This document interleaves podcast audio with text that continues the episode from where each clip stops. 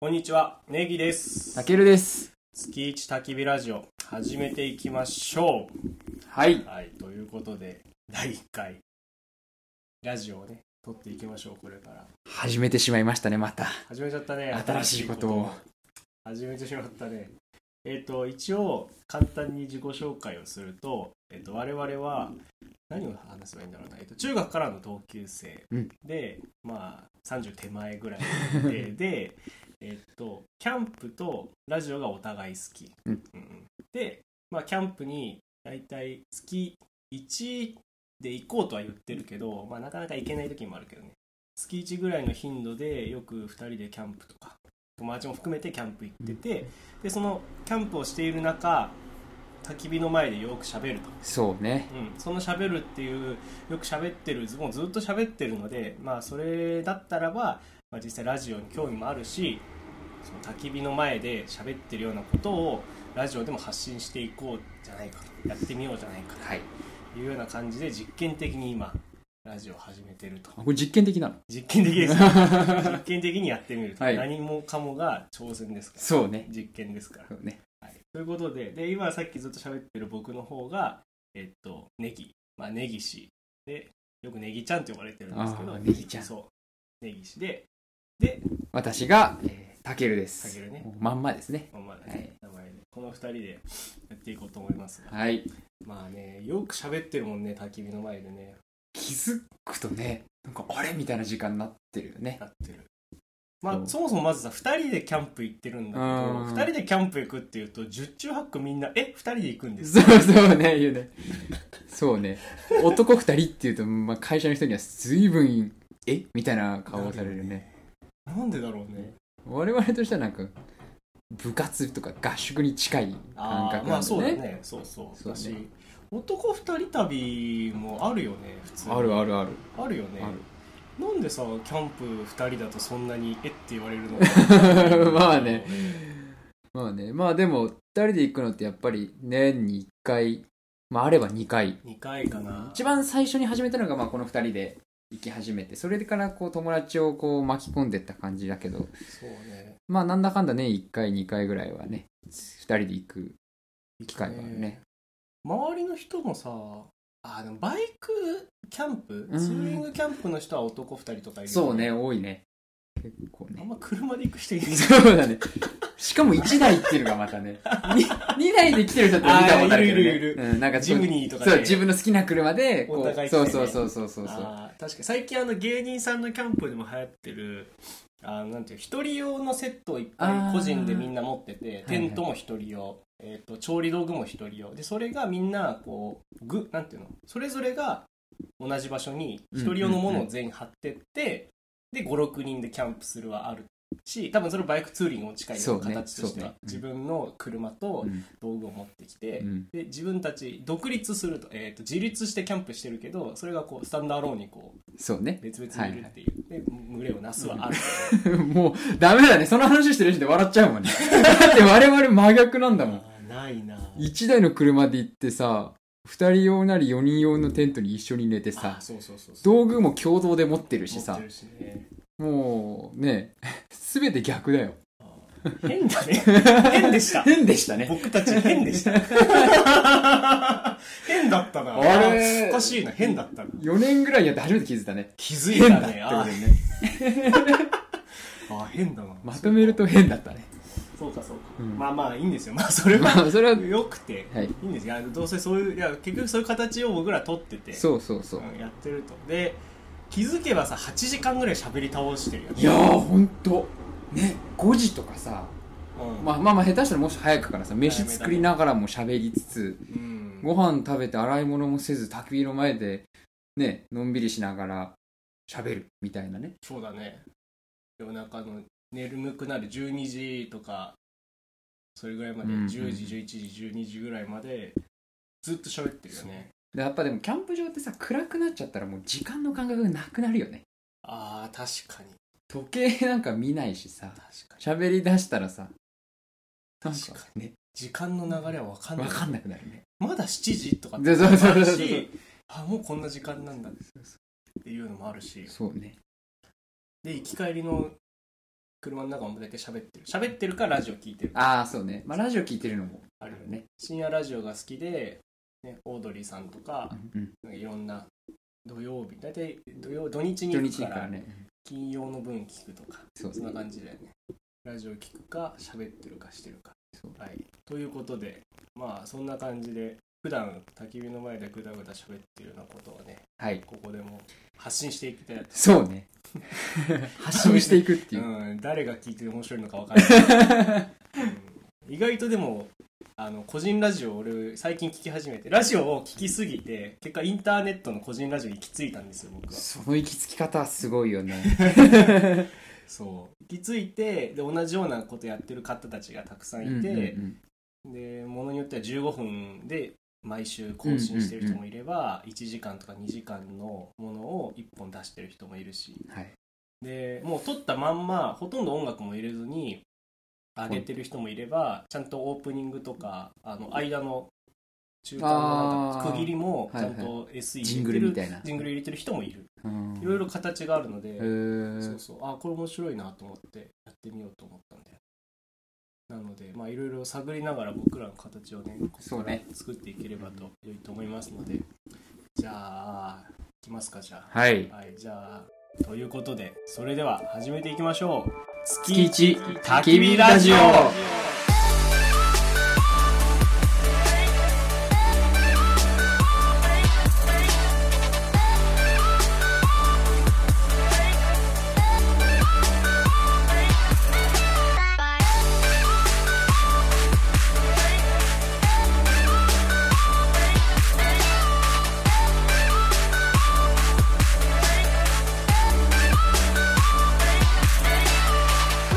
改めましてこんにちは根岸ですたけるですこの番組はキャンプ好きのネギとタケルの2人がキャンプ場で隣のサイトから漏れ聞こえてくるような何でもないおしゃべりをあえて電波に乗せて発信する次世代次世代アウトドアラジオです。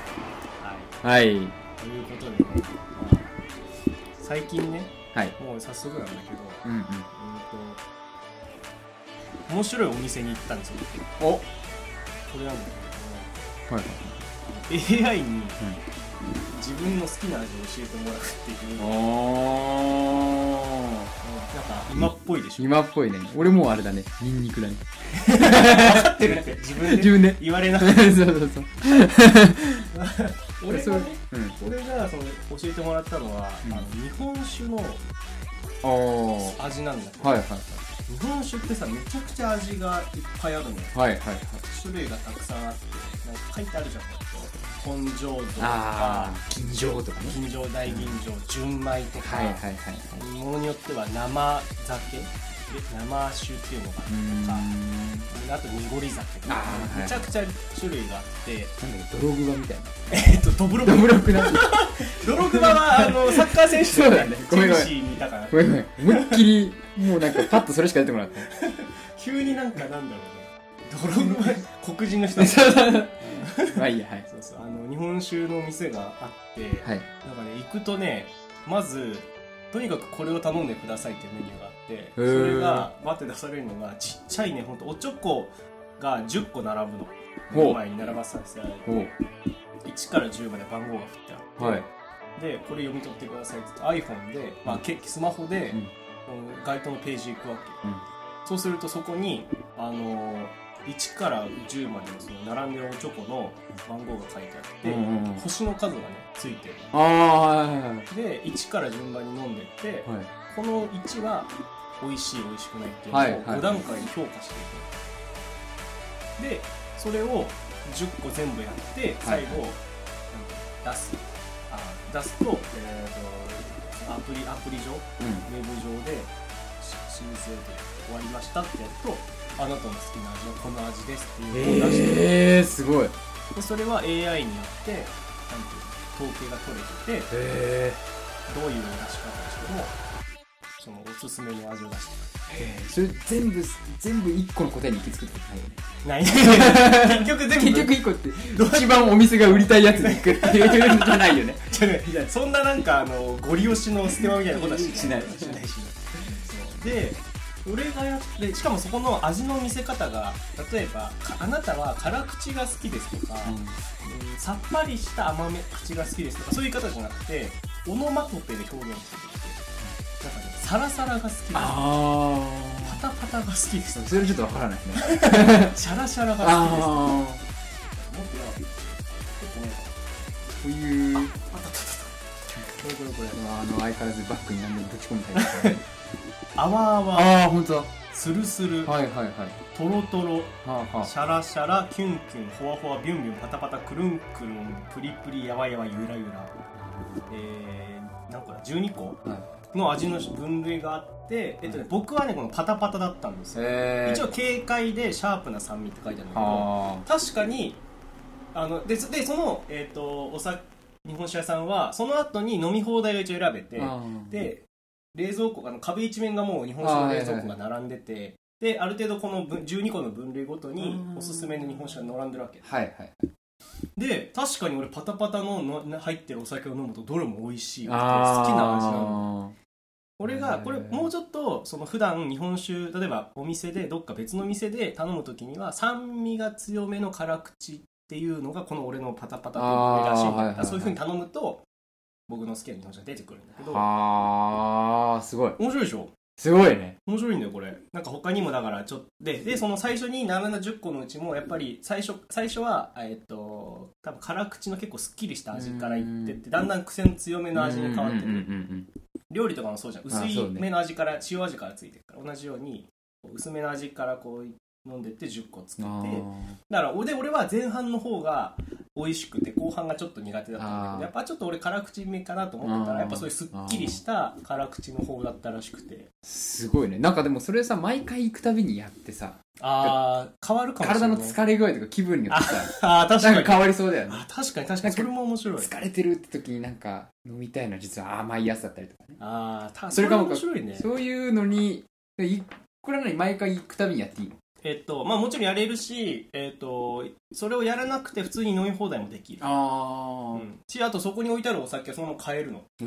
俺ちょっと欲しい買いたくなっちゃうぐらい結構美味しかったんだよねそのアプリのセットは買えるんアプリのその 買えない買えない実際ねそれそうだからやるには家でできない家でできないんだうよんなんかねセキュリティコードがあってあー そうなんだそうお店に書いてある番号を入れないと活動しないようになってるんだよねじゃあもうそのお店やるしかないんだへそう そのお店働くしかないえー、すごい面白いんだよこのお店すごくやっぱさ気づい日本酒ってさ何わかんないじゃんそ種類うがいや多くほんてとね日本酒とか焼酎とかってさもうもうほんと地域ごとにあるじゃんあるあるある街っていうかまあほんとさうんどこ行ってもやっぱりその地酒あるじゃないうんうん日本酒なり焼酎なりうんだからどれ飲んでもさやっぱり美味しいって思うんだけどさうん結局比べたりっていうのはあんまりないしさないよねそのその地域に行っちゃうとさその地域ってやっぱあー確りか結に構味が似てたりするんそかうだなねって思うんだけど日本酒とかはやっぱああいうお酒って特に地元の料理に合ったお酒が作られるでしょはいはいはいだからこうあんまり食べたことないけど九州の方だと多分甘めの味付けが多いからそれに合う焼酎焼と酎かとかねそうそうそうだから味噌が有名なとこだと多分その味噌の味に合うお酒にお酒ってなってるはずだから確かにじ地域限定で飲んじゃうとそうなるかもしれないそうねそう確かに鹿児島に行った時にその芋焼酎をさもうその時初めてですよもう何年も前だうかんうら、ん飲んでまあ美味しいやついただいたんだけど、うん確かにすんごい美味しかったのもううんうん超飲みやすくてもう食事にも合うし、うんうんあんまりお酒を飲まない俺がすげえ飲んだのへ珍しくい美味しい美味しいっつって焼酎焼酎芋焼酎芋焼酎そうまあそはのいでね面白いのはその家ごとにその味が違うの家に1個あーそのなんつうのちょっとビールサーバーじゃないけどちょっとちっちゃいあーこの日本酒入あれっていうのがあって蛇口がついてるんだ部活のあの水出せはいはいみたいなお茶様みたいなみたやいなつでそれでその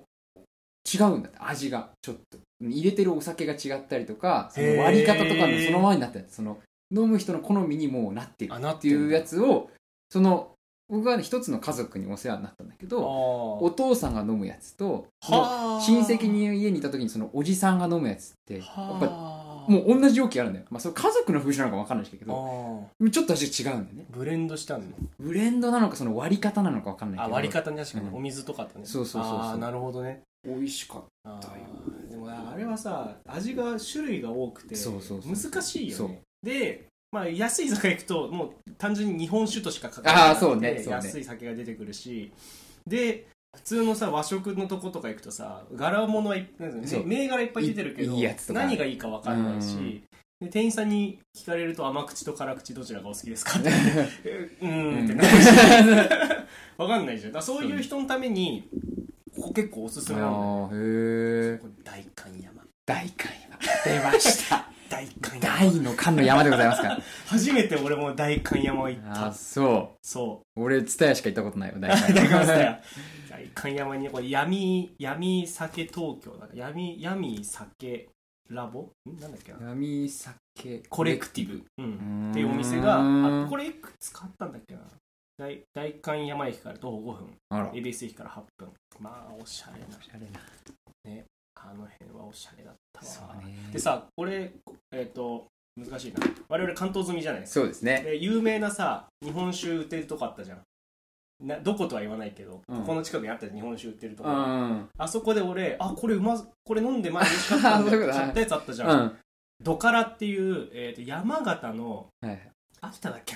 なのうんえっ、とば白いなんだっけな白蓮はなんか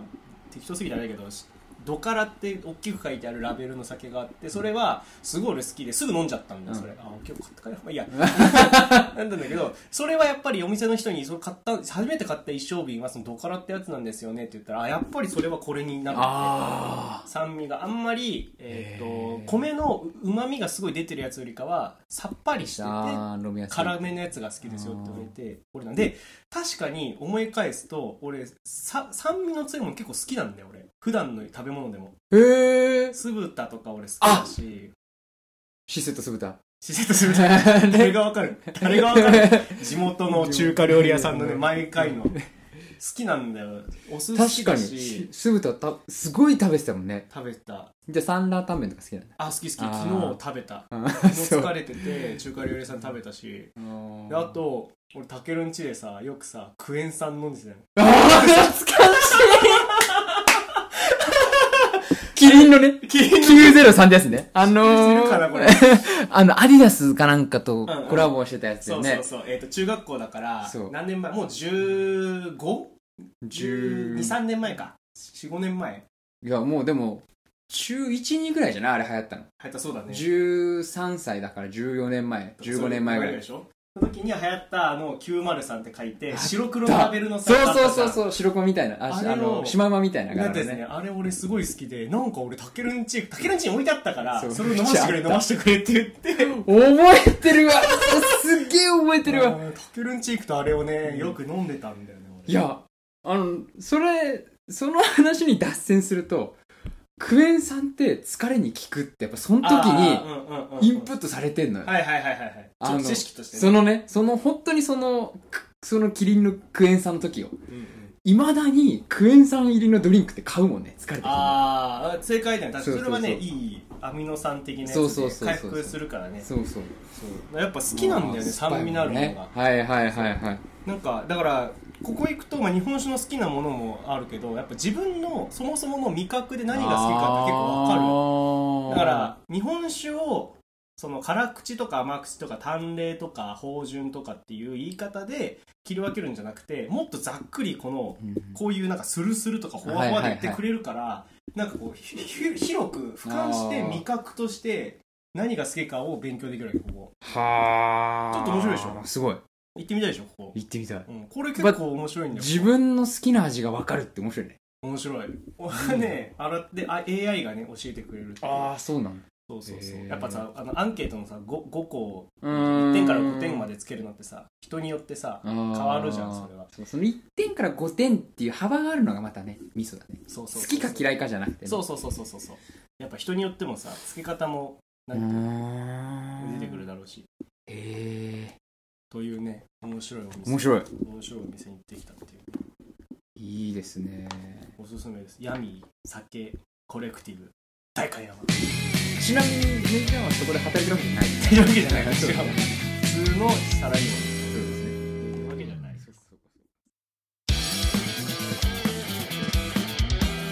ないもう一個ね俺俺紹介したいで言うとね先週のあ先週のって言ったらあれか放送日あこれと収録日と関係ないからあれだけど、うんもうね安住紳一郎と2019年の上半期っていう番組がやっててあーあったねやってたね見なかった見てないこれ面白かったんだよへえあのー水曜日のダウンタウンのあの藤井さんっていう演出の人はいはいはいが安住さんと組んで1時間だっけな30分だっけの番組へだったのえで単純に2019年の TBS を振り返るっていあーはいはいう番組でこれ一言で言うとあの安住さんのあの日曜天国のような安住さん節をテレビでやったっていう それは聞きたい見たいでしょもうね安住さんのフリートーク大好きだも ん本当になんかうんそれだからその藤井さん水曜日のダウンタウンのなんかちょっと嫌な嫌な嫌味な感じというかちょっとこう重箱の隅をとか人の疲れたくないところをつく感じと安住さんのこのドカドカドカドカ喋る感じの両方がね成り立ってて結構面白かったんでへ冒頭はねあの TBS の番組でエンディングのね生放送でエンディングに、えーとあともう5秒で切り替わりますというところで噛み倒すところをまとめたシーン集 これ意地が悪えいそれどう考えても意地が悪いもうちょっとした公開処刑だよね ただそのそこに並んでるあのスタジオに番組に並んでるのが安住さんと後輩アナウンサー3人なのうんこの構図自体でもさ安住さん安住さん独断上じゃ んもう そうだね。俺の前に何がいるんだってなるよね、それね。でそれであのそうそうまず最初はその噛み倒す紳士をやってあーあーこれすもうまさになんかねあのえっとアナウンサーというかなんだナレーターの人は、えっと、TBS の多分女子アナウンサーの人が流暢に喋るんだけど、はいその声があの水曜日のダウンタウンの男の人だったら何ら変わりない水曜日のダウンタウンの企画な感じなの やってることがずっと紙倒しをまとめて、でその後にそのん気になった記事をいっぱい並べてあーどれがいいですかって喋り出すの。でそこで安住さんの真骨頂が出るのが、えっと令和になったあ令和になった瞬間にあの古舘さんと,、ああえっとあとなんか 3, 三人ぐらいで MC をやってあたーはいまとめの番組をやってたんだってで生放送で、えーやっててそれを、えー生放送最後終わるときになんかこのスタジオのスタッフの人とあと何十秒ですああーと30秒ですみたいな、残りの時間さえその噛み倒すの続きだよねあうん僕はうまくいきま したそうそこでずっとするのいいですかこれはって言って安住さんがあの安住節でずっとね僕がいか にこの場を乗り切ったかって話をずっとするので女子アナウンサーが「はあはあ」って聞き続けるのそれいやー、それ聞きたいな。安住さんのその、自分で考えてやる変態的なやつがいっぱいあるのよ。ああ自分僕こうしましたよってそことうそうねそう。あの、醤油のラベル集めてたり とか、あそのん、なことしてる自分の汗で塩を作るとか、ね、やばいでしょその俺の俺のやってるやばいことっていうか俺のやってるまあすごいことも含めてねそれを言う安住さんのやっぱあの軽快なトークはねやっぱ安住さんにしかできないよね、あーだようね、ん、俺もだからちょいちょい安住さんの TBS ラジオの日曜天国日曜天国日天ねタケルが好きで、うんよく車の中でちょいちょい聞いてたじゃんそうねそうでで俺は藤井さんの方が好きだかああそうねらインスタかなんかで今度やりますと,、はいはいうんと金曜日の夜やりますって言って録画して見たらあこれはラジオだと思っていや喋ってる内容がやっぱな最近のテレビってさそういうのが増えてるん だよなんかあなん多分テレビもう YouTube とかー、うんうんうんなんていうのうん見る媒体がテレビ以外のものがどんどん増えたから、うんえっ、と大衆向けのものが多分どんどんなくなってくあーってるはずなんだよだからその人の濃さが、まあ、ラジオなんかそうじゃん深夜ラジオとかさ普通のラジオなんかもそさ、うやねっぱパーソナリティのこの癖とかが面白くてハマる人はハマってずっと聞くでしょそれをちょっとずつそのあー表に番組そうテレビ番組の方にも出てきてて出るねこの前のテレビ千鳥、あーあーあはいのテレ朝のテレビ千鳥もあの大悟があの自分の好きな割合の比率のレモンサワーを作ろうあって作って最後ベロベロに酔っ払いなが ら美女片手にこれがテレビじゃとか言ってたからやっぱそこはさやっぱなんていうの誰彼らがしかできないことをやってるところがねやっぱラジオっぽいというかあーラジオっぽいって言い方が合ってるかわかんないけどどんどんね番組もね内ち化してってるんだよね、うん深夜テレビとかそういうのそうねやっぱテレビてかまあラジオってやっぱそのさっき人の濃さが出るって言ったけどさ、うん最近見てなったやっぱあののりさんねああ木梨の会はいはいはい、木梨のやっぱあれはのりさんがすっごい出てるのよそうだノリさん知らないとできないもんねそうあれでそれであのギャオヤフーがやってるギャオってあの映像のやつでさやっぱそれのスピンオフじゃないけどやっぱラジオの中で出てきた話とかを映像で追っかけるみたいなのはやいっはていて、やっぱあれはすごいよねやっぱテレビじゃないんだけどやっぱり映像としてノリさんが全開に出てるうん映像として成り立ってるからうんそれがやっぱすごい面白いよねあー人の個性が出るからギャオ見てんのギャオ見 てるあ両方見てる あれも見てる両の方見てるいやー面白いなーやっぱそういうその人の個性みたいのがねどんどん最近うん人表に出てきてるのがああそうねオードリーとかもねテレビでやっぱそのラジオの話ね絡んだあーそうそうそうえねー、と話ーなんかひらがなじゃねえや日向坂か今ああ日向坂っていうアイドルあの乃木坂のさ姉妹グループのところうんうんの番組で、もう多分スタッフの人がラジオ聞いてるそう ラジオネタがめちゃくちゃ出てくるからそ,、れはね新しくて面白い、うん本当にあれ面白い本あのー激レアさんを連れてきたでもさ当うんあの弘中アナがやっぱちょいちょい若林さんのラジオはいはいはいにはいこう突っ込んでくる話題をねはいはいはないんかはいこの前はなんかその DVD って話題が出た時にあー DVD といえばはいはでいオはーいドリーのあの伝説の 武道館ライブあがはいはい DVD になりましたみたいなの突然、ま、番組の、ま、途中でさ入れるんだ番宣ぶっこんで番宣というか告知をぶっこんで くる黒中ちゃんがぶっこんそうで入れるんじゃないみたいなこと言うってことでしょそうそうそうそうでそれでやるならどうぞみたいな感じでそう若林さんに振るっていう感じだっただかああいいねらそういうなんか性格がねあー性格というかそのあんまりこうテレビに出さないでいたところがこうガンガン出てきてそうだね出てきてんだねなんかそれもだからその安住さんのもねうんそのううなんだろうなあんまりこうメディアの壁を越えて、うんどんどん個性が出てきてるっていうところはあるんじゃないかなこれそうねマジで携帯入ってるから終わったらあこれ めちゃめちゃ見たいそういうあされたなぁーじゃあ俺もじゃあ最近の話をうんとりあえずしないとねニュールの話を聞きたいああそうですねニュールの先月かなもう6月の終わり19日から24日25日までかな、うんドイツに行ってきましてドイツねはいもう今年も、えーニュルブルクリンク24時間耐久レースうんでうんうんドイツで開催されてるレース車のレースにね、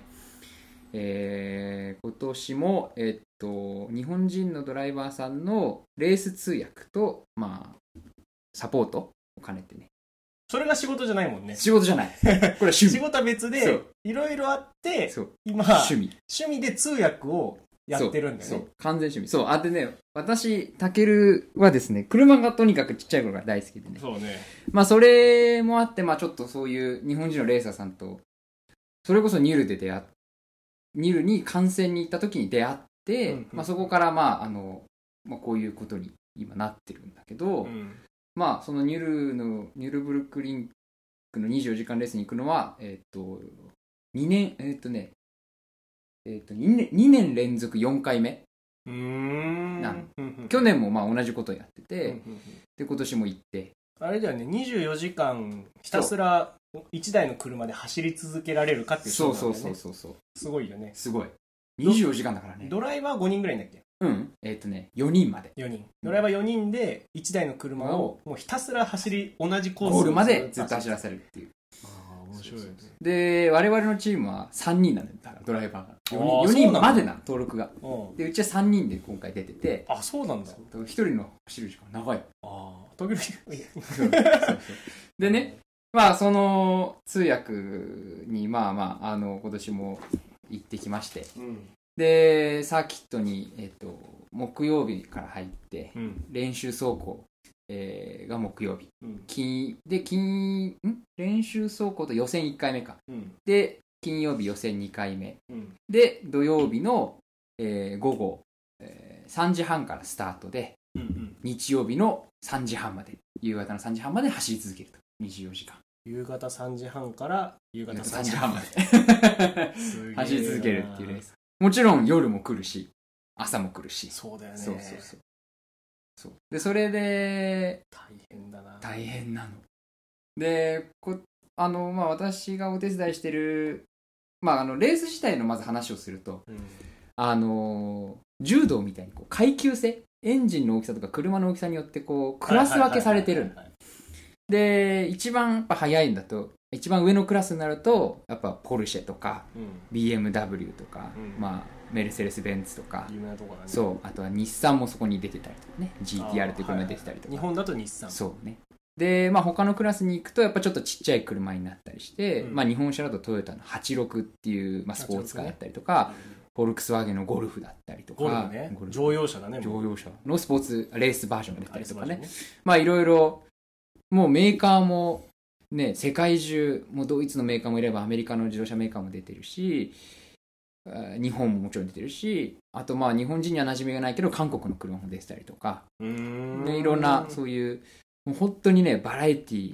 に富んだもう100台以上の車が一つのサーキットにずっと走り続ける階級関係なく同時に走ってるわけだもんねそう要はマラソン大会とかと一緒でそうそうそうプロの人が先頭の方にいるし後ろの方には、えー、とそのアマチュアの人アマチュアとは言わないけどそ階うそ級うがそうそう違ってちょっと遅めのグループのところもあるしっていうでも全部みんなもう同時に走って同る時に走ってるそれが面白いよねそうマラソンなんだけど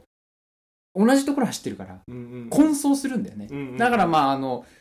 あのいろんなアクシデントも起こったりとか、そうだよねまあ、追い越す追い越されるがあるからね、うんうんうんそれがやっぱり難しいでまずそのニュルブルクリンクってまず何かっていうとやっぱそのドイツのサーキットなんだけどこれすごい特徴的なところであのもう簡単に言うと日本の峠道みたいな感じうーんあコースの幅が狭くてうんでこれ車がちょっとコースからはみ出るともうそこはもうすぐ壁があったりしてはいはいはいでもう本当山道みたいな山の中にあるサーキットうーんで1周がね20キロあってうんだいたい速い車で8分ぐらいうんうんうんで遅い車で10分ぐらいうんうんかかる1周するのにうんうんだから運転手さんもその山道の中をあのずっと集中力を切らさずに8分1周するのはやっぱ大変だうーんそれがやっぱり過酷うんうんうんで山だからとにかく天気が変わりやすいああそうかそう雨も降るしでよくあるのは霧霧霧あ霧ねそうそうそうそうはいはいはい確かに真っ白なイメージあるなで今年のレースはまあここまで言っといてなんだけど今年はね土改正だったんだよねあそうなんだちゃんと見てないんだそうドカイセだったそうあのーまあニュルブルクリンク自体に行ってるのはもう何回も行ってて、まあ、24時間レース以外にも行っててやっぱ雨が降ってたりとか天気が変わるっていう場面にも必ず遭遇してたんだけどうん今年はそのレースの時間の間決勝レースの間はとにかく一滴も雨が降らなかっえーそれすごいんだねた珍しいあー本当に珍しいと思ったあーやっぱそれ以外の時はあのーあの練練習走行ぐらいと予選の時はやっぱちょっと雨が急に降ってきたりとか、うんうんコースの手前、まあ、あのホームあの車をまあ整備したりするピットってところのあたりは晴れてるんだけど、うんコースの反対側に行くと雨が降ってたりとか、うんうんそういうのがあったりして、まあ、そういう天気の変わりやすさはよくあるんだけど今年はねずっと晴れててうんすごく過ごしのいい過ごしやすいドイツのうんうんうんうん夏前の気持ちいい日だった、うんうんうんうんそういうレ気候で今回はレースがありましたうーんそうでまああのー我々のチームは日本人のレーサーさん2人私がお手伝いしてる2人の方と、うんドイツ人のドライバーさん1人の3人うんうんでまあ日本人のレーサーさん2人のお手伝いをしてるんでうんまあ私はその人があの走ってる間は、まあ、あーなるほど無線をつけてそのそ間のは人ねと車と、あと私はそのピットってほ車があの整備する場所にいるいて、映像とかを見ながら車とまあやり取りをすると。コーチがドイツ人なんだっけコーチというか監督はドイツ、まあドイツチームなんでね。あー監じゃあ督以外、まあ私とそのドライバー2人以外は全員ドイツ人。あーでメカそニックの人たちの指示をそう、日本人に出すときに通訳でタケルがずっといるとそうそう、ずっとついてると。で、まあ計算上は1人8時間乗るわけですよ。そうだよね。いや、そうだよね。今、ゾッとしたわ。3分の2が、そう。で、ずっと通訳しないといけないってだこかとら、単純計算で16時間、だよね、 16時間起きてなきゃいけない。ででその16時間も一人8時間をぶっつけ出してるんじゃないんですよ。うんうん我々のチームは、まあ大体その燃料の入る量で、大体一人12週から13週。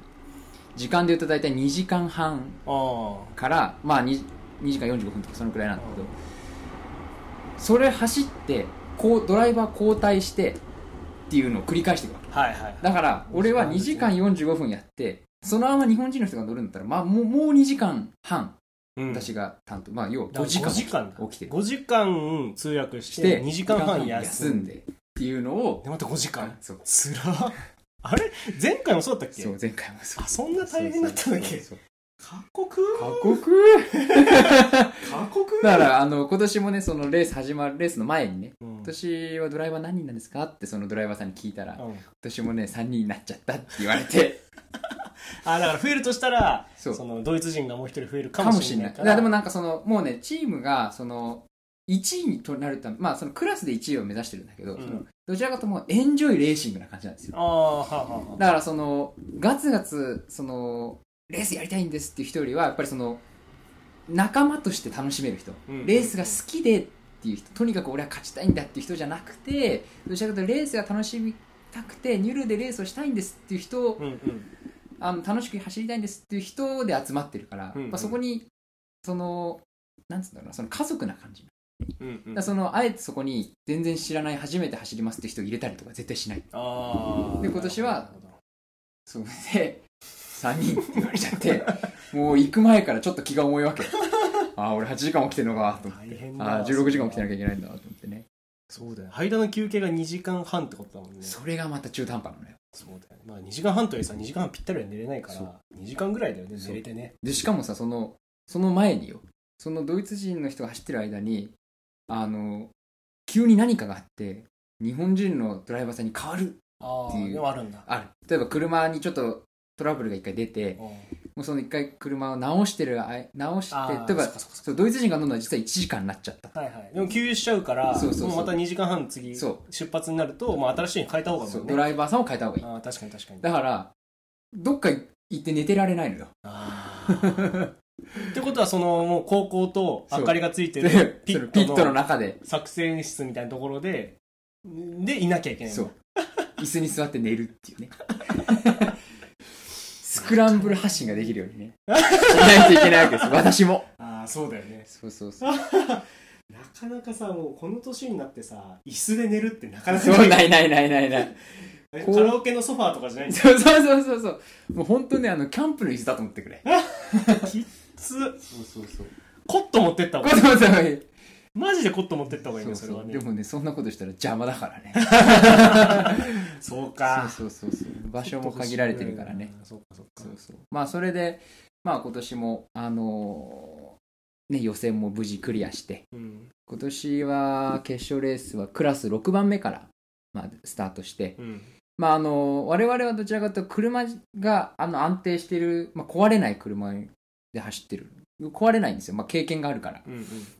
だからあのガツガツ行くってよりは、まあ、どちらかというとウサギとカメのカメうんうーんコツコツコツコツ走ってあミスしないよそううにミスしないで走事っ故起きなていようにそねう前、まあ、よくまあそういうあのクラッシュとかがよく起こるうんうんうんサーキットだから、まあ、とにかく順位はよく変わるの。でも本当最初スタートした台数からそのままゴールすること絶対ないから、うんうんうんもうそれでコツコツ順位を上げていけばいいと。うんうんうんで、今回はドイツ人、日本人、日本人、ドイツ人、日本人、日本人っていう順番で走って。うんだからスタートはドイツ人。うんうんその後、えーその人が2時間半乗ったら5時間。私の100メおおやお やおやおやで3時半からスタートだ3よ時ね半からスタートです。おやおややってるでしょ結構だからくるうなのまずまず最初は夜にな夜のターンがタケルが起そうきてるターンだねそうですだから2時間半2時間半走るでしょ5時から6時ぐらい6時そっから5 5時時間間だかあらそのドイツはちょうどね今ね10時ぐらいにあの暗くなるんです夕方あおーちそょうっなとん日だが長くてあだからちょうーどあ明るい時間そうなんだ明るい時間なの明るくてちょっと暗くなってくるかなぐらいの時間あだと思ってたーうらわうんなんと今年そのコース上でクラッシュがありすぎて一周するのにあのまあそのクラッシュが起こるとそこは速度制限が出るゆっくり走ってくださいとああはいはいあのここ抜いちゃダメだよそうそう追い抜き追い抜き禁止であの120キロとかうん60キロで走ってくださいっていうのが出るんだけどそれがもうまあ毎年のことなんだけど今年は晴れてるのにそれがいっぱい出たうーんそれでそうするとゆっくり走らなきゃいけないってことは一緒にかかる時間が伸びるんですようんうんうんうんだけど燃料は13周走る分積んでるからああいけちゃうのかそうそうかそうかそうかしかもゆっくり走ってるから燃費はいいわけよああなるほ ど全開出してないからじゃあそういうことかそう2時間半じゃないんだもっと伸びるんだそう伸びたの走るそうあ気づいた気づいた 気づいたそういうことねってことは11時ぐらいまでのそこそこで一回休憩かなと思ったそうらそうそうそうそんなんじゃなかったんだそうなんですよでね私あのレース中に必ずメモを取ってたんですあなんか出てきたあのレースメモなんですけどへーえーっと何時からスタートこれかなえーここがスタートあ15時で36分そうでピッ我々はその後ろのクラスだったからあの半ぴったりが一番一番速い車がスタートすうんるう時間、んでそれでこう後ろにずれていくんですけど、まあ、それで、えーっと日本人に変わったのが5時45分おーってことは2時間まあちょこいだこはまあそうねここは早かった、はいあのもう最初はあんま荒れなかったからああそういうことかで、こっから行くと今度は8時15分。おおぴったり。ーあぴったりだあそう2時間半ちょうどだねそう。で、ここは日本人固まってる。で、それで今度はね、8時15分から今度はね、えー10時55分になるわけですよ。えー、2時間まで40 20分。分だからこれで少しずつ伸びていくの。あちょっとずつ、ね、そう、伸びて伸びはいはいて。はいで、そうするとね、ちょっとずれていくじゃん、後ろに。ずるずるるで、今度は、えっ、と、これでね、えっ、と、ここっちこから、そう、ここから10時、11、要は11時ぐらいに車が出てって、今度1時40分に車が入ってくる。だから2時間40分あっーてぐいう。らだいからまた伸びてる伸。びてんだそうするとね、今度私の出番何時に来るかっていうと1時40分。わー夜中のわーそっから5時間。日本人あ2人。そっかそっから5時間かそうえ休みがどっからどうだっけ休み休がみがこね、この、れか11時から1時40分深夜ねそう。深夜のそうがでががだけがまず休み1回目の休み、私の。あにまあ、実際スタートのところもあるんだけどね、まあそこも入れるとまずす1げ回え休そみっ。からまた5時間で、まずね、このね、3時半、3時、まあ3時半にスタートして、日本人の人が乗り、2人乗り終わったのが11時でしょうんここまで俺飯食えないの。え飯食えないのちそう。飯っつってもなんかパン、こうケータリングみたいなやつで。ょっとつまむぐらいだそう。もう本当にね、ドイツだからね、あの人たち本当にハリボ食うんだよ。 そうなんそう。だから、これこう、よう、こういうね、大きいケあるースがあっうて、んそれつまみながらみんなさ、そこにハリボーがもうぎゅうぎゅうに詰まそってうそうそうそうそう。えとか、本当チョコとかさ、まあ、あとあの、あの、ケータリングでね、チームのケータリングで、ちっちゃいパンとか、ちっちゃいピザみたいのをくれるんだけど、足んない足んないっていうか、なんか、ここっちもね、まあ、育ち盛りじゃないけど、食べるには足んまあ、ない3時半からさしかもその前もさ微妙に多分お昼からまあ11時まで何も食べないってやっぱ結構きついああそうだねつまみながらというでもそうだねそうそうなの、えそれでエネルギー取れずで11時にさつそう11時にドイツ人に変わりましたっつったら飯と思ってさ寝る前に寝る前にとかじゃなくまず飯そう休む前に飯と思ってうんでチームのそのケータリングのとこ行って、まうあ、ん軽く、まあ、ラザニアを食べおーそうでで、まあ、あの、まあ、飲み物も飲んで、でそれで、ドイツ人が走ってるのを、まあ、ピットに戻って、ま食堂とかないのあ、あるある、だからその、ケータリングのところは、スペースは、そのチームのケータリングのところはもう、椅子がいっぱい並んでて、机もいっぱいあって、ご飯を食べられる。それチームごとにあるんだそう、チームごとにあああなんかフラッとさ出てさ吉野家とか行けないる。 ないね。いけないんだないの。あうーん、24時間営業はないね。あーそっか夜中夜中か 夜中。そうだよねそうそうそうでもあの大きい自動車メーカーはあのがブースを出してるんですようんアウディとかメルセデス・ベンツ、うんまあ、ポルシェ、まあ、フォルクサインも出したんだけど、うん我々はまあちょっとつてがあってアウディのそのホスピタリティのラウンジに入れたんですへでえそれでそのアウディのところでもちょっとご飯を食べたりしてああそうできるんだそこはねアイスがあったりするんですいいねいいでしょあーそれ行きたい食べたくなるでしょでさ やっぱ無理だよ5時 ,5 時間やって2時間半の休みでアイスでは埋まらない ぜまあでもちょっと納食べたい得しない甘いもの食べたくなるあでそれであのフルーツ食べたりとかそこであでねきるあのアイス食べたりとかして過酷そう。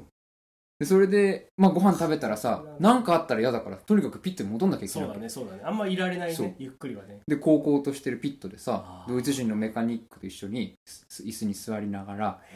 ああの映像、まあ、あの自分の車がどこにいるかっていう GPS のあれが出てあの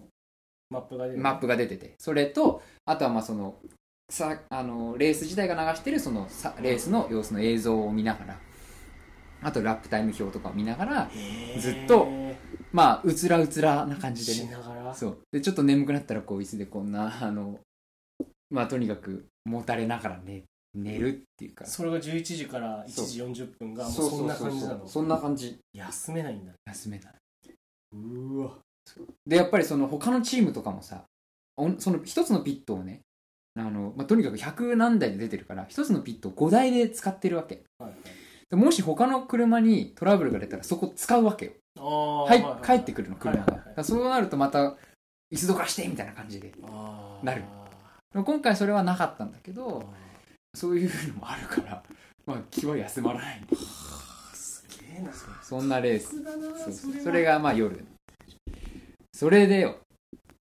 1時40分におう日本人の方のが2回目の始まったまあ順番が回ってきて、おうおうまあ、乗ってそしたらなんと日本人ドライバーさんがですねまあちょっとわからないんだけど車のね下を、まあ、何かで打ったみたいであーあのエンジンの真下にこうオイルをエンジンを潤滑するためのエンジンがこうスムーズに動くようにオイルを溜めてるところがあるんだけど、そこを打っちゃったんですようーんそんな大事なものがそうそうそう下でむき出しになってるまあでもその下に板があるんだけど、まあ、どの車も結構その、まあ、ポルシェとかはまたちょっと違うんだけどそういう市販の、まあ、ゴルフとかもそうだけどそういうちょっとした車をベースにしたあのレーシングカーっていうのはやっぱそのエンジンの下にオイルを溜めるところがあるオイルパンっていうんだけどでそれがまあ普通なんですよウェット散布方式っていうの、まあ、細かい話はちょっと置いとくけど長そうにな長そうになるからね話すねそう。で、それを打っちゃって、まあ、オイルが、あの、途中で、あの、要は垂れちゃってたんですよ。ああそうなんだそうすると、オイルなしでエンジンって動かない。あー潤滑しなくてそうだねで。それで、まあ、ちょっと焼き付きまして、エンジンが。あエンジンに穴が開いて。素人の俺でもさ車からポタポタ何かが流れてたら やばいって分かやばいるよよね俺でも分かるよ、そう途中で、あの、途中まで全然良かったんだけど、うんなんか変っつって、いきなり警告灯がバーってついたっつって、ーまあ、無線が入ってきて、まあ、多分どっかコースの途中で、まあ、打ったんじゃないかなっていう感じ。そうかでもそれをさやってる最中は分かんないんだよわねかんないんですよその映像がないからそうそうそう GPS の場所しかないしで運転してる人はもちろん分かんないしそうまあ本人はもしかしたらあここかもっていうのは分かるかもしれないんだけどまうんあ、本人はちょっと自分ではそんな激しく打った感触はどこにもないっあーていうことでしかも一周はその8分ぐらいだからそうそうそうその簡単にさそうピット前に来てああここまずいとか分かん分ないよねかんない下手したら最悪燃えてても分かん ない気づかなかったら8分間ずっと回っちゃうわけだそもうんそうまあまあそれはね 分かると思うけどミラーで見えるしねあでもまあオイルってさ、まあ、どっからも分かんないしでもそれでやっぱ警告灯で気づいてで車がそのピットに帰ってきた時にまあちょっとああこの音は嫌だなっていうちょっとガチャガチャ音みたいなのがしてーてうーんあこれはあかんなって思ってまあ普段だったらまあ直せるものだと直して出てくるんだけど、うんまあ、今回はその打った場所も悪くてオイルも抜けちゃってエンジン乗せ替えないとその場でね、はいはっいおーおーおーおていう結構もう重症だそうもーエンジン乗せ替えるそうエンジンあんのあるあるうの予備はあるああすごいね ないと思っててそ今うでもレゴみたいにさ外してくっつけるってのはできないからああそうなんだそれでやっぱいろんなものを外さなきゃいけないしあーその周りについてるものとかもね、心臓だもんねそうそうそうでエンジンを交換する例えばその予選で壊れて、うん決勝までに、うんうんうんまあ、半日あってってなったらエンジン乗せ替えて決勝出るんだけどうんまあレース中でもう直してもね勝負権がなくなっちゃうしあそうなんだそうだからもう時間がかかるからあかかるもう6 5時間とかね3時 ,3 時間とか5時間とかかかっちゃっても完走はできるけどもあまあそうねねあのいい順位は望めないじゃないですかうんでわそれもあってまあえっ、と「It's over」とドイツ人に言われここで終わりだとへあのーーいやー悔しい悔しかったね悲しいなそうそれはそうで実はねその時点でね4位だったんですうん6位から上がっててそれはいい方なのチームいやいや、あのもうね、あのーちょうど12時間でダメだったんだけど、その12時間の時間時点で2つ順位を上げてた。で、あのー前にいた車が、多分、これはペースが落ちるだろう。まあ、我々がね、簡単に言うと追いついてたの。だから、あ、これ今年表彰台いけるなってちょっと思ったの。 3位ね3位以内に3入れ位以ば内は絶勝対いけてるるからね。そういけるなって思ってたんうでわす。ー悔しいそうな悔の。し悔しいいそれはいやーね、あのね、ドイツ人がね、まあ、it's over って、もう、we, we end the race now って言われた時に、まあ、ここで終わりだって言われた瞬間はね、やっぱりちょっと飲み込めないよね。悔しくてね。もうね、車の前で立ち尽くすしかなかったもん。そう。すっごい悔しかった。去年、実は、まあ、今回その通訳をするっていうのが今年で3回目なんです。うんで一番最初の年は2014年はまあ超波乱で23時間55分でクラッシュしたんですよあそうなのそうで完走できなかったのこしこいねにすごいあと5分走れば完走だったんだよああと1周でしょそはうーでそれで、まあ、その時もねあ悔のしいその前に、まあ、ちょっとトラブルが出ちゃってて、まあ、表彰台とかは全然遠かったでまあまあでも完走できるかなと思ったらできなくて、まあ、それもすごく悔しかったない泣くほど悔しかったんだけどあーあーあーあーやっぱそこでずっとね無線もやってたしねで去年はあの初めて完走したのおうおうおうおうあのはいはいはいまあ順位は良くなかった、まあ、途中ちょっとねあの日本人じゃないレーサーさんが、まあ、ちょっとあの壁に車をぶっけてはいはいコースオフした時にね、はいはいまあ、それでちょっとメンあのあの車をちょっと一回メンテナンスしなきゃいけない時があってまあだけど完走したのうんうんやっぱ完走って初めてだったからさうんうんまあ嬉しかったのようんうんもうね、感想であんなガッツポーズしてたやつ多分俺だけだと 思う。うんただただゴールしたのそうにそうそう。わーわーっっててななっ。ったたもうね、とにかくね、あの、そその時も泣いたの。嬉しくうっんて。うんうんで、今年は、まあその様子を見てて、あ、表彰台いけるかってちょっと思ってたから、うんうんまあ悔しくて、まあ、また泣いたの。泣いたんだうんやっぱ泣くね、あのレースはねあ。ーそうか思い入れが強いからねあーで、それでね、レースが終わった後ね、ドイツ人が一言、あの、俺のところに来てね、うんまあ飲めよって。ビールを渡してきたんだよね。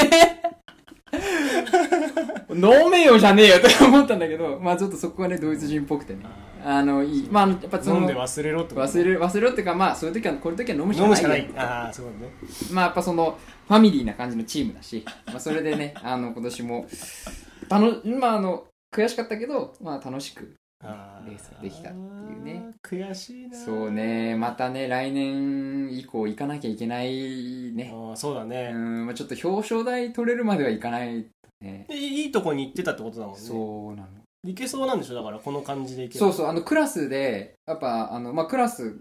は結構車がね、少ないわけじゃないんだけど、あの、8台ぐらいいるのかな。う、ん、まあ、あの、今年は淡々と走っていけそうだったし、うーんまあ、あの、車は特別速いわけじゃないけど、やっぱり壊れない。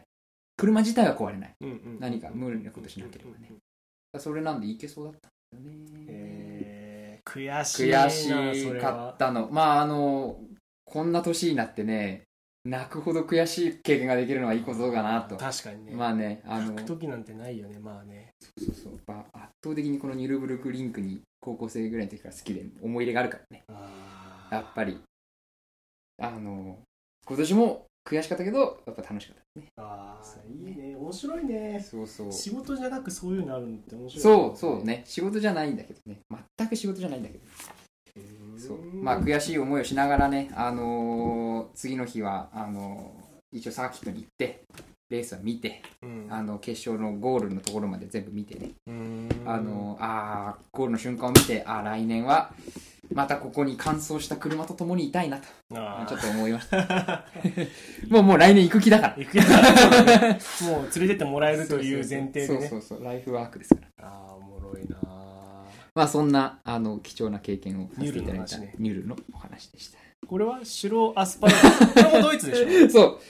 白アスパラガスの話はねまああのドイツは今の時期ね白アスパラガスシュパーゲルって言うんだけどうん あの聞くねこの春そうそう明けぐらいだよねそう6月ね5月の終わりまでかなうん5月4月の終わりぐらいから5月の終わりぐらいまでやっぱ聞く聞く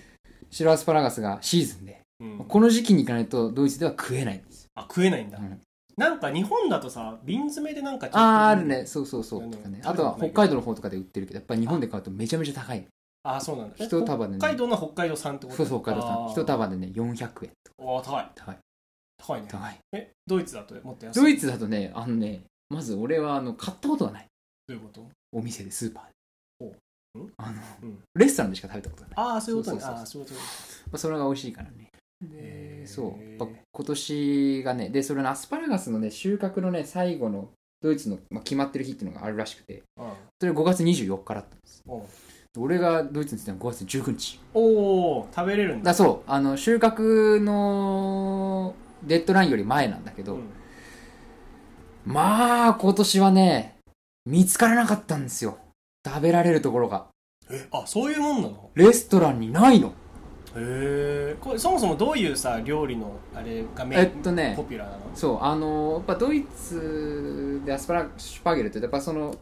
アスパラガスをね、まあ似てるのかわかんないけど、こう茹でたアスパラガスに、まあちょっと美味しい、美味しい、ななんとも言えないんだけど、美味しいソースがかかってるんで すよ。表現して よいや、難しい。何系なの何なんだろう、あのソース。まあ、クリーミーな感じの白い白いソースがホワイトソースみたいなのあがあーかかはっいてはいはいる。はいはいそれは美味しい。うんまあ、どこ行ってもそのソースがかかってる。うんうんうんで、まあ、あの、まあ、ホロホロっていう感じでもないんだけど、まあ、あの、硬すぎず、あの、ぐじゅぐじゅっていうか柔らかすぎず、まあ、適度な硬さのうんアスパラガスで。うんうんうんで、まあ、そのソースと一緒に食べると、やっぱ、ああ、この時期のドイツだな、旬を感じる。あー素敵な、まあ、美味しいね。素敵なあれだねそれはそうドイツだなって思うんですそうドイツで旬の食べ物食ってんだねそうそうそうそうそうそうすげえなだから毎年このね、ニュルブルクリンクのレースが大体この5月とか、うんまあ6月になる時もあるんだけどね、うんうん食まあ大体この時期で去年も食べて、だべれるんだね美味しかったちょうど食べれるんだねから今年ももう行く前からうんスケジュール決まった時点で、今年も食える と思って行って、で、最初あの、まあチームのそのレース前に一回、いつも行くレストランがあって、毎年そこで食べてたの。うんで、うんうんあのシーズンメニューみたいなの見ると必ずシュパーゲルって乗っててう、んで、ステーキと一緒にのついてるのもあったりとかうして、んで、もうう、もう空気満々だから、んうんうんもうまず着いた瞬間に、まあ、ビールは頼むんだけど、うんそれ通信メニューを見てシュパーゲルの文字を探すんだけど、うんないのへえあれと思ってそうおかしいなで、まあ、ドイツ人に聞いても、まあ、ないねみたいな感じでね結局そのレストランであたどり着けずうんなくてそうなるともうサーキット行っちゃうからさはいはい食べるチサャンースキがなットいそうそうそうそう少ないのででわあどうしようと思って食べたかったなーと思って結構悔しかったのそれも食食べたかかっったからたそしてサーキットに行ったら、チームのケータリングでね、出たのお。シュパーゲシュルパーゲルがだけど、その、我々が求めてるその一本のアスパラガスをこう、ナイフとフォークで切って、ソースつけて食べるって感じよりは、うんもう切ってある、まあ一口大のアスパラをこう、なんかあのーの茹でたやつが、こう、提供されたんですよ。うんまあ好きなように取ってくださいみたいな、バイキング形式。雑なシュパーゲル雑なシュパーゲル。緑も混ざってたりしてね。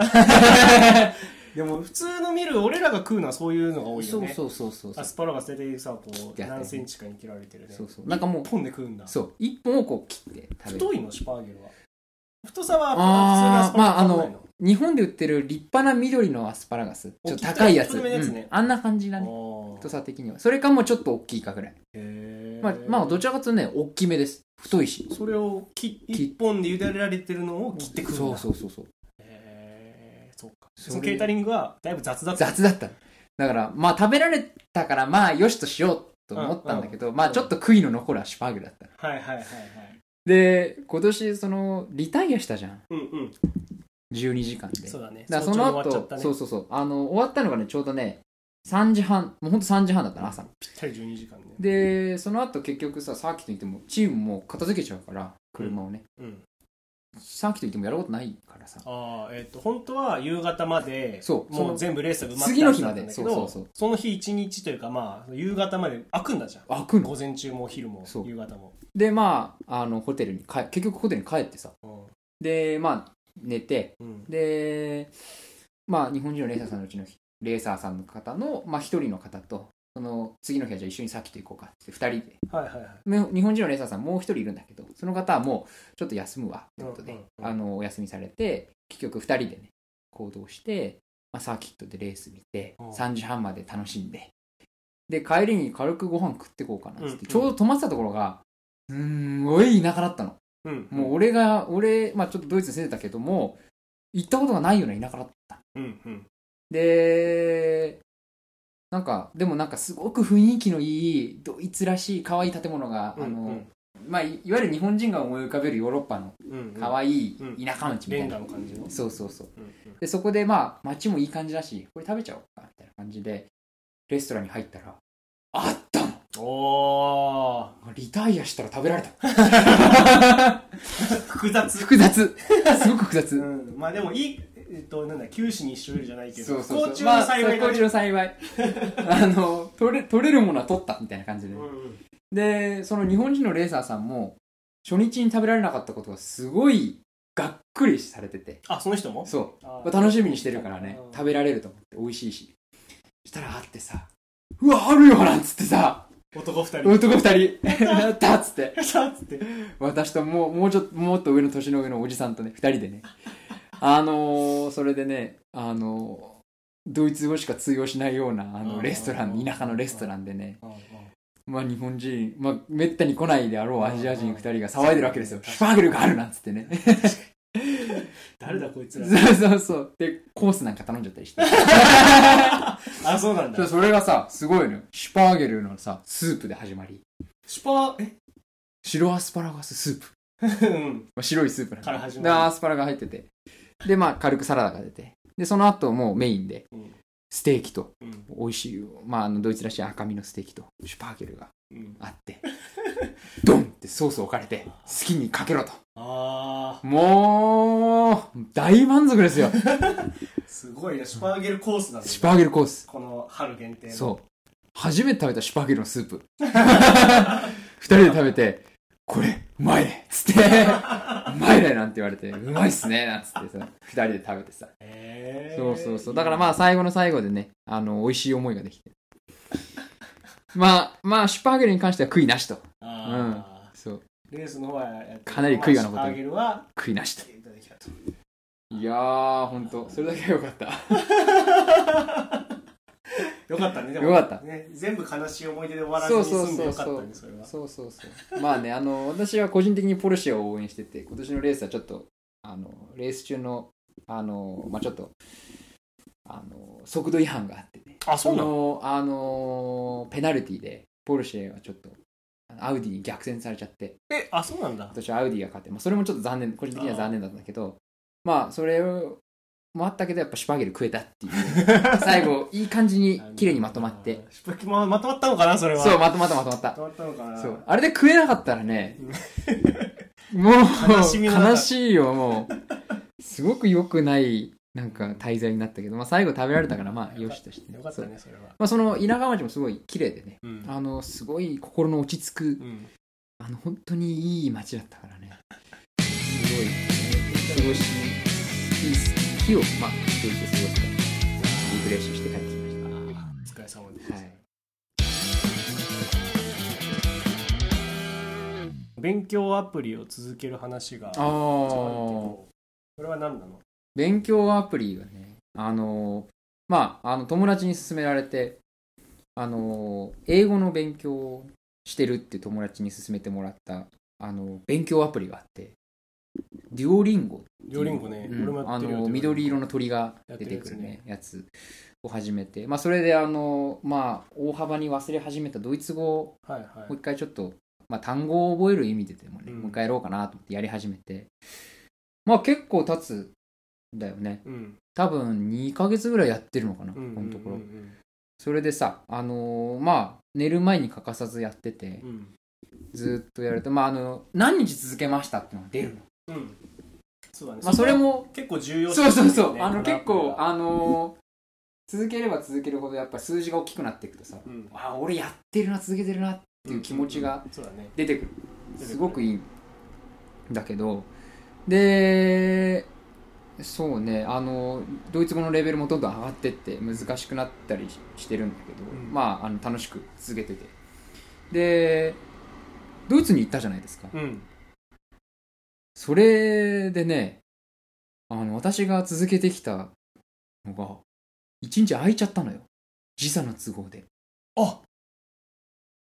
知らないうちあーに一日過ぎちゃってて飛行機でそううわで飛行機の中これさオンラインじゃないとできないからさーうわ俺オフラインで飛行機の中やると思ったらさできないのーああそうかそうあっと思ってさあああああうわやっちまったーと思ってあさあああ着いてドイツ着いてねすぐあの電車に乗って移動したんだけどその間電車の中でやろうと思って電車の中ネットああるからヨーロッパでそうかそうかしたら一日空いちゃったのあまあ時差的にはもうその日で合ってるんだけどうん日付的にはうんなぜか一日空いてしまってあへーそうだよねだむしろさ帰ってくる時がさそうそうそめっうちゃかかるじゃんそうそうそうあそこじゃないんだそ行うった時行なきんだでかかっちゃってでなんかそのね毎日寝る前にやってたっていうのがどうもミソらしくてうんうん寝る前って大体俺日付が変わると、ね、寝るんですよ、うん12時過ぎぐらいうんだから12時過ぎぐらいからやり始めるのああそうなんだでそこなんだでそれがねどうもねそのあ日付が変わった後の日にカウントされるのか、はい前にカウントされるのかっていうのは結構曖昧なよくわかんないの俺はい未だに、はいはいはいでそういうことねそうそれで1日空いてしまってあーだ要は月曜日にの分をやってそうたけるは月曜日の夜寝ようとしたらそう火曜日分としてやってるつもりだったんそでしょうそうそうそうそうだけどアプリ的にはおそらく月曜日分として夜やってるよ夜12時ちょっと過ぎたあたりはカウントしててそれが時差の関係でそうもうずれちゃったんだそう次の日になっちゃってあーてはいはい1日空いたのそういうことねあそれがショックでさーなどれぐらい続いてたんですか41日あー 大きいでしょ41日ってやっぱさ日付日ってさ取り戻せないからさそうですね1からになるわけですよなんかおかしいなと思って見たらああ1日空いてると思ってさあー悔しかった そうでそれでねあのーまあ行って行ってる間はねあのー行ってる間は少なくとも続くあのー、まあ、うんコツコツやろうと思って、うんまあその行き行って移動中の電車の中でやったり、まあ、サーキット行って帰ってきてホテルでやったりとか、まあ、やってたんだけど今度はまた帰ってくるときにうんうんうんなるよねそうなりましてなるよそうだよね一日空いちゃって一日大体2日とか1日だから土曜日の便に乗ったのに月曜帰ってくるとかが結構あるもんねまあそうそう今回はその今回はそうあのーえーっとね月曜日のお昼の便に乗って火曜日の朝に帰ってきたのかなうんうんでどうもそのえーっと乗った月曜日でが空いちゃったみたいで、うーんそうだからなんかそのうまくそれがねやっぱりよく分かってなくてそのうんいつ日付の変わってるのかっていうのがね悲でしいまあ5日間貯めたのがまたなくなり、ちょっとやる気がねうそうせるねうせましたうせたんだけどまあここでやめるのももったいないなと思ってあーまああのまた1から始めてあやってんだ昨日で10日目かな あそんな可愛いんでコツコツねコツコツねまあそれはもうやっていくしかないからーそうだねそうそうそうそうまああのなんかねドイツ語の勉強になるとそれはね英語をベースにやるんですようーんもうだからこのあのドイツ語をあの英訳しなさいとそう英訳しなさいになるはあなんかなんか面白いんだけど違う脳みそだねそうそうそうそうそれがまたあの新鮮であーいそうそうそうでまあアプリ自体も1回やるのにね10分ぐらいしかかかんないしいそうねそうそれがやっぱ手軽でやりやすくてもう毎日寝る前って決めてね、まあ、ドイツに行かない限りは続くかなと そうだね海外に行かない限りは続けられるからねそれはあもうー俺もやってんだよな、ドリーム。今20日行ったかな。あー英語前日ねに英語でずっとやってるんだけど、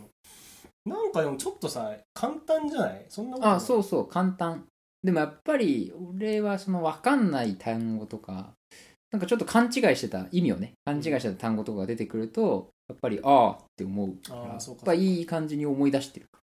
もっともうちょっと続けないとなんだろうななんかまだ俺簡単なレベルばっかりやってるあー一応飛び級が最初あってうん飛び級ゾーンが、できるよねうん飛び級ゾーンは全部終わったんだ、うんうんう飛んび級できないゾーンに来たんだけどそれもまだレベル1のやつしかずっとやってないからあー多分簡単なものしか出てないのかなもうちょっとね続けてそうねこ今年アメリカに行こうと思ってああそうだねニューヨークにその話はニューヨークの話はまた別でそうねでもそういう計画が一応あってうんそうそういう計画があって今英語をなんとなく勉強してると、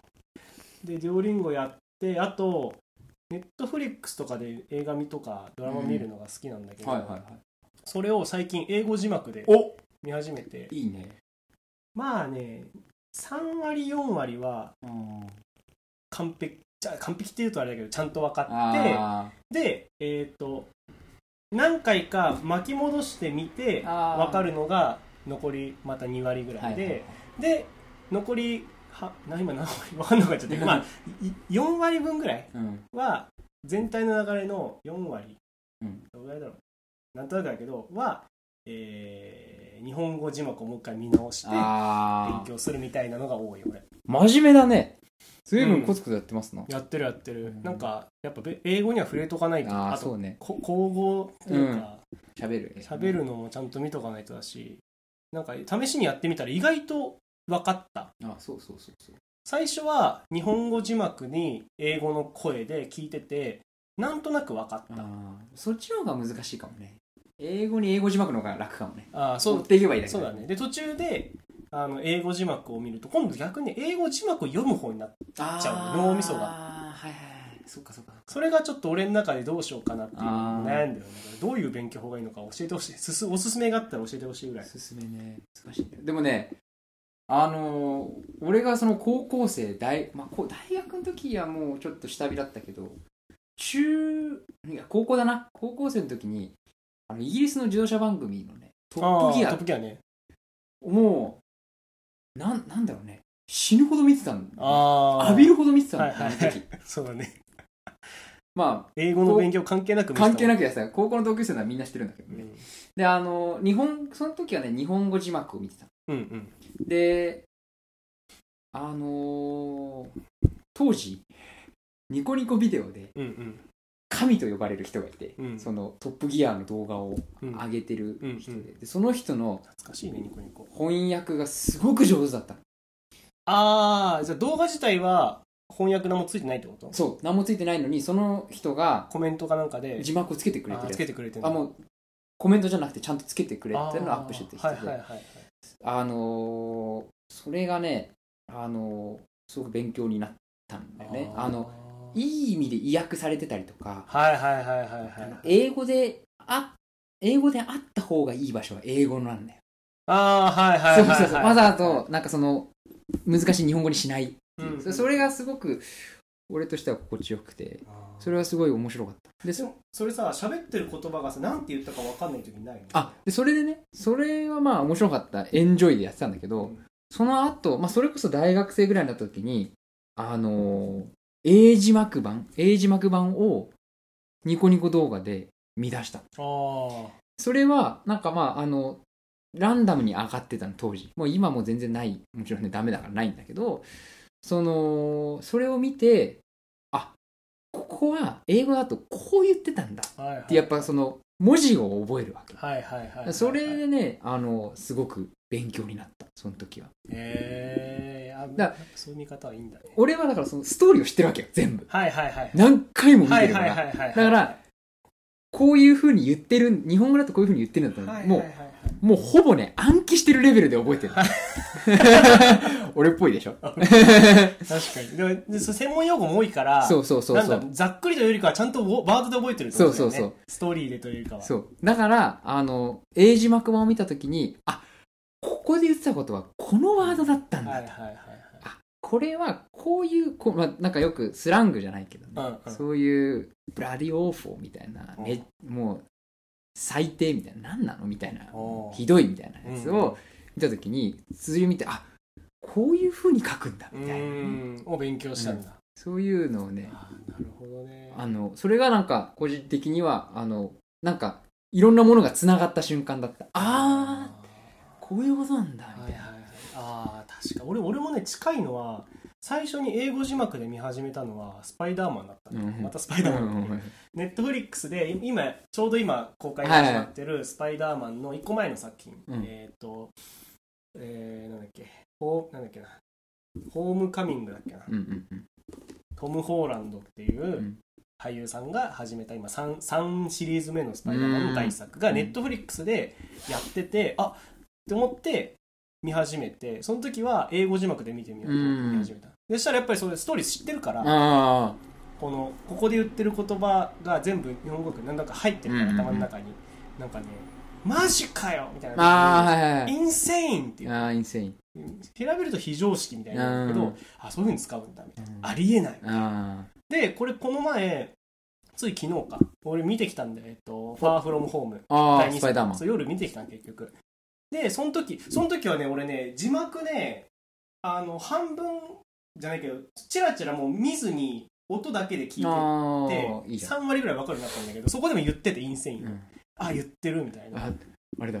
真剣ゼミで出たってやつ出たね同じこと言ってる 定期テストでね気づくやつえねそう真剣ゼミに出たやつだこれそうみたいな感じで、まあ、見始めてて、はいはいであともう一個今えっ、とネットフリックスの「ブラックミラー」だったかな、うっんていうい60分完結の SF うんのなんだろうな海外版海外版、はいえー SF 世にも奇妙な話っああていうのが今すごいネットフリックスで流行ってるんだよはい人気なので俺が見た回はえーっとあまず60分で見切るから、なんだろうなストーリーがそんなに難解じゃないああそっかそっかあのあんまり冒険しないんだ冒険しないストーリーもすごい長いストーリーで、まあ、12話やるとかってなるとすごいうん含みをそうね入れた言葉がいっぱい出てきて、あの何か真相がわからないままこう話すこととかが多いんだけど、はい60分だとちゃんとその状況を説明する言葉がいっぱい出てくるからあー想像はしやすいんだよこれが結構ミソであのそういうなんかなんだろうなちゃんとした説明はなんとなくわかるけどなんかこうやんわりとあれがこれがみたいな話になってくると、俺急に見失うのギああャグとかがそうでなんああわかるななんかニュアンスとしてななんて言えばいいんだろうなえっ、とねあーだから例えばえーなんて言えばいいんだろうなオフィスでお昼ご飯食べてて「あお昼どこ行く?」って言ってこう面白くもなんとないけど例えば、えーじゃあちょっとあの居酒屋行きますか?」みたいなことを言うとするじゃん「うんあのキャバクラ行きますか?」うとかってんそれってやっぱさボケってさその場に似合わないことを言うかうんうんらボケになるでしょ、そこからい逸脱する話をするから、うんうんうんだけど英語でそれをされると俺はそのシーンに合わせてどういう言葉が来るかある程度イメージしながら見てるからなんとかって言った時にそれが全然違う言葉の時の理解はできないあでそれが、えー、とギャグと下ネタが分かんない俺ーあもう一個が下ネタで今回俺が「ブラックミラー」で見た話があの面白いなと思ったええっと VR でゲームをすると、うん主人公がでえっと相手の男えそれを VR のゲームをこれ面白いじゃん最近っつって教えてくれた、まあ、昔からの親友がいて、もう昔は本当なんかプレステみたいなゲームで64ファミコンみたいなゲームでもう高校生とかーはい二はい十歳ぐらいの時に一緒にずっと深夜までゲームしてた仲が数10年後お互い家庭をとか大きくなって成長してもういい大人になった時に久々に誕生日で会ってこれよかったらお前やれよって言って渡されたのが今最新のゲームで VR てかあーなんだろうな頭にチップみたいなのをペッて貼ってコントローラーを持つともうゲームの中に入り込めるっていうあーはいはいゲームなの。ビューンって入って中入ったらゲーム自体はもうまさにあのバーチャルファイター鉄拳みたいあーなこれあーあのまんま同じ話を伊集院さんがしてるんだけど ストリートファイターですストリートファイターで、本当なんか剣みたいなやつと、チュンリーみたいなやつが出てきて、でこのチュンリーがその親友なんで貸してくれあーた。はいはい で、こっち剣が自分で、うわ、マジかよ。入り込んでんじゃん。だからゲームの画面見てるんじゃなくて、中に、ゲームの中に入り込んでる。こんなんなんだ、今の最新のゲームはって言って戦い始めるんだけど、途中でそっから何がきっかけになったか、セックスし始めるんですよ雑だな雑なんだけど、でも入り方はそうなんだけうど、んそういう、だかうらん、はいお互い、なんて言うんだろう、その、男と女のキャラクターでいて、あ何か魔が差してしまって、うん主人公の方もいろいろなんて言うんだろうあの奥さんにだだんだん最近こうなんだろうな欲を感じなくなってーるとかあなんかいろんなことがうんとかいろんなフラストレーションがたまりたまってその二人がエッチをし始ーめちゃう、うんでそこがんからその快楽から抜け出せなくなるとか、あーでそれによって日常生活で奥さんの方が「あなた最近おかしいわよ」って言うとかなかなかであの親友側の方も彼女いるんだけど、うん彼女との夜の営みもいけないとか、あーっていう話がボンボン出てくるうの。んで、えー例えば奥さん主人公の奥さんは、うんえー、と子供をもう一人作りたいんだけど、うんうっんていう話をしたりするんだけど、うん要はだからその時に、えーなかなか行けないとか、うん最近生理が来ないと思ったけど、うん勘違いだったわとか、うんその辺の話って意外とあー単語的にさなんかなんだっけゲットとかうん噛むとかうん普通の言葉じゃん、要は隠語だね俺らもさそのなんかなんていうのその直接的な言葉じゃなくて「行く」とか言うじゃんあそれはあ、うん、わざわざさ「何々する」って言わない言わない言わないじゃん、うんそこら辺の言語のだから日本語にもある、曖曖昧に下ネタはぼかして喋ってるっていうところが、えーっあとー英語をなんか初心者で聞こうとしてる俺からすると何を指してるかがわからないああはいはいはいやっぱそれはその場面によってニュアンスでえーっと I'm not, I don't get getting とかって言われると、I'm, I'm not getting とか言われると、うんあ、いけなかったんだな、わかるんだけど、うんその後に彼女が、なんとかなんとか、なんか、work again って言うわけ。それは、日本語だと、ああ明ー日仕事、てか仕事も大変なんでしょって言うんだけど、ワークが仕事なの そういうことね。そのわかったわかった。そうせワークするなかった。体、身体的なワークなのかもわかんないから、今これ何のワーク、 何のワークなのって、そんなね、真剣に下ネタ聞いてる人初めて聞いたわ。それがね、めちゃくちゃ困るけあー確ど、かに勉強になるんだよ、見てるうんと。そうね。だだけけどど、勉 強だよ。毎回だから俺はずっとこうやって巻きも、10秒ずつ巻き戻してさ、なんとワークって言って、うんって、まずそのじ文が一瞬理解できないから戻って、うんでもう一回読むんだけど、ワーク、なんとか You don't work again みたいな。ワークってなんだまずさ、そのさ、下ネタが出てくる映画から離れてみればいい。まあ 英語の勉強じゃないもんいそやれいやでもやっぱその辺も知っとかないとまあねいけないじゃん、それはいやいや結局映画をちゃんと字幕で見たいというかあの、えー、と字幕じゃなくても見れるようになってみたいから、うんまあまあそうね勉強になると思ってるんだけど、まあでも、あれだね。そう。俺が見てたそのトップギアとかだと、やっぱその、イギリスの番組だから、王室が絡んできたジョークとかっていうのは、はいはいはいはいはいやっぱ俺にはわからない。うん難しいしやっぱその専門的なあの、まあ、イギリスのその歴史とか文化とかが絡文んでく化る、ねやっぱその慣習がねそうそうあ習の慣かオーストラリアが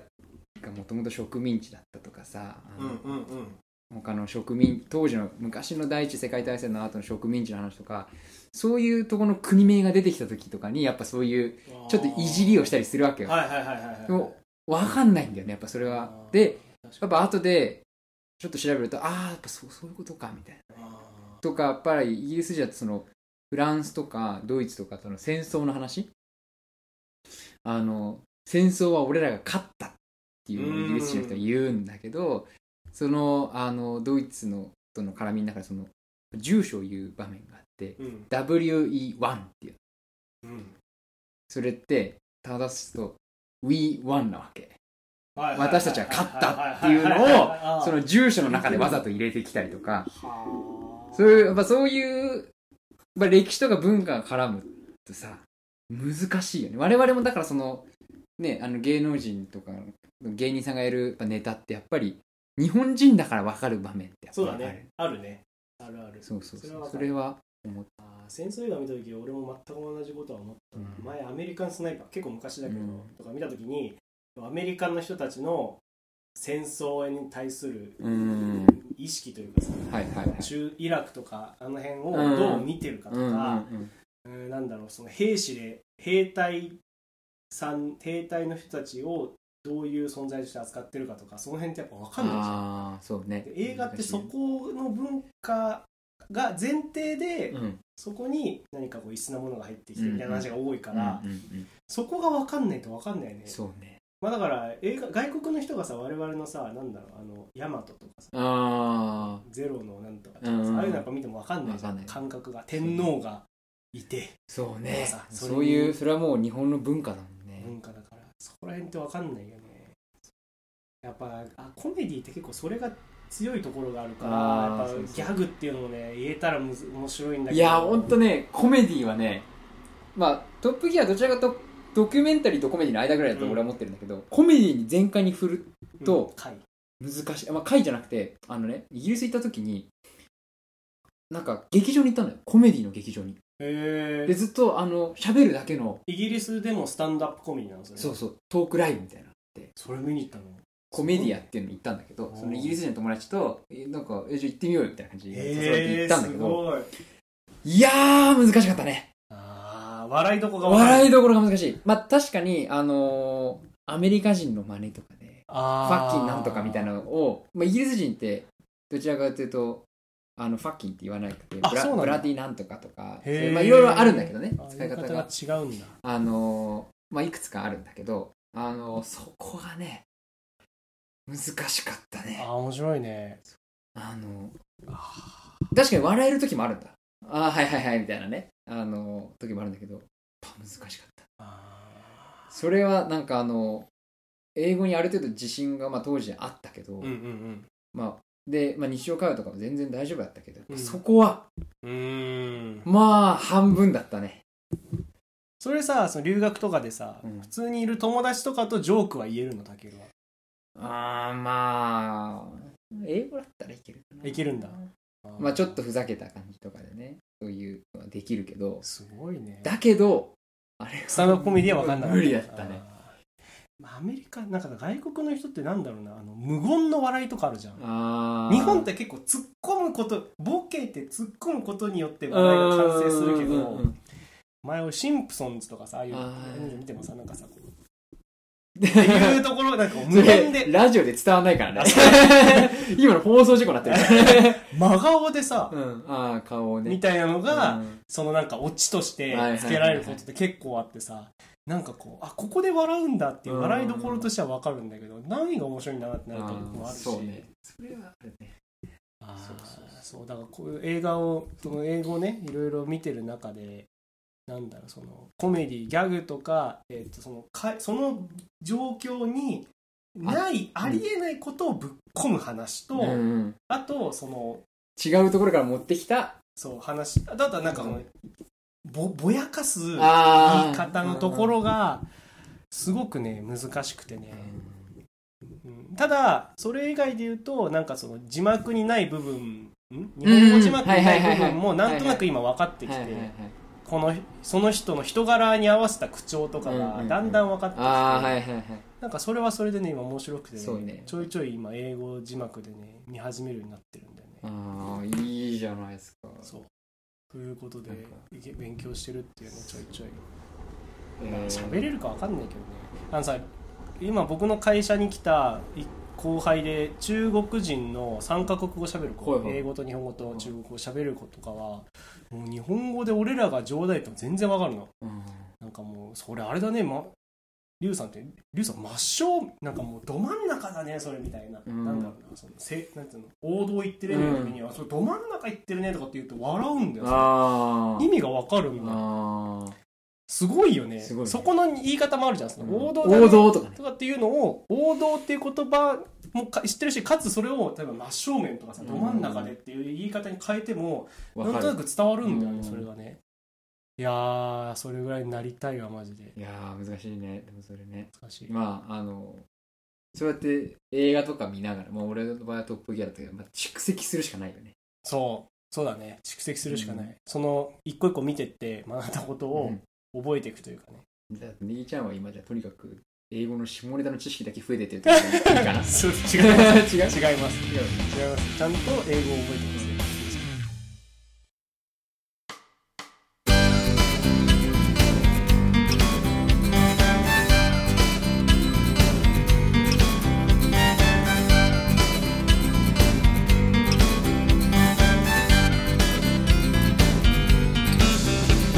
月一焚き火ラジオそろそろお別れのお時間です月一焚き火ラジオは毎月1回ポッドキャストにてトークを配信していますまたキャンプブログ月一キャンプを運営しております気になる方はぜひ月一キャンプと検索するか Twitter で検索してみてください、はい、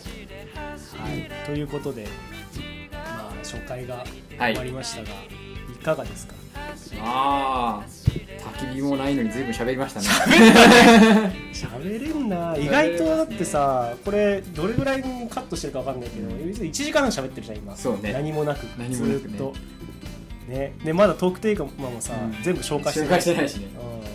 まあ随分あの思った以上に喋れたなうん、そうだね、うん、これ聞いてる人何が面白いか分かんないけ どまあでもねこのなんか海外の話とかねなんか面白かったらいいなこれを聞いてる人がそうだねあああとは何だろうなこれで次はね俺がニューヨークに11月に今行こうと、はいはいはい多分着々着々とこの1ヶ月ごとに何か準備がねうん進んでいくから、まあそれをね少しずつ喋りながら俺の英語がどれぐらいうまくなるかお それはまた大きな話ですねなんか他にラジオでさそうだね来月かまあでもあの来月にはもしかしたらキャンプに行ってるかもしれないあキャンプね、うん7月確かに8月にやっぱキャンプに行こうって話をしてるからその話できたらいいよね、うん確かに、なんかキャンプ道具のさとかご飯とかのさおすすめの話とかもね、やっていけたらもうちょっとそうねキャンプに寄んなくてもいいんだけど、まあ、そういうのもね、できてったらようんいと思うのでまあまずは1回目ですからはいこんな感じで、はいうん、とりあえず今回は終わりにしたいと思います、えーということで月1焚き火ラジオまた次回お会いしましょうさようならさようなら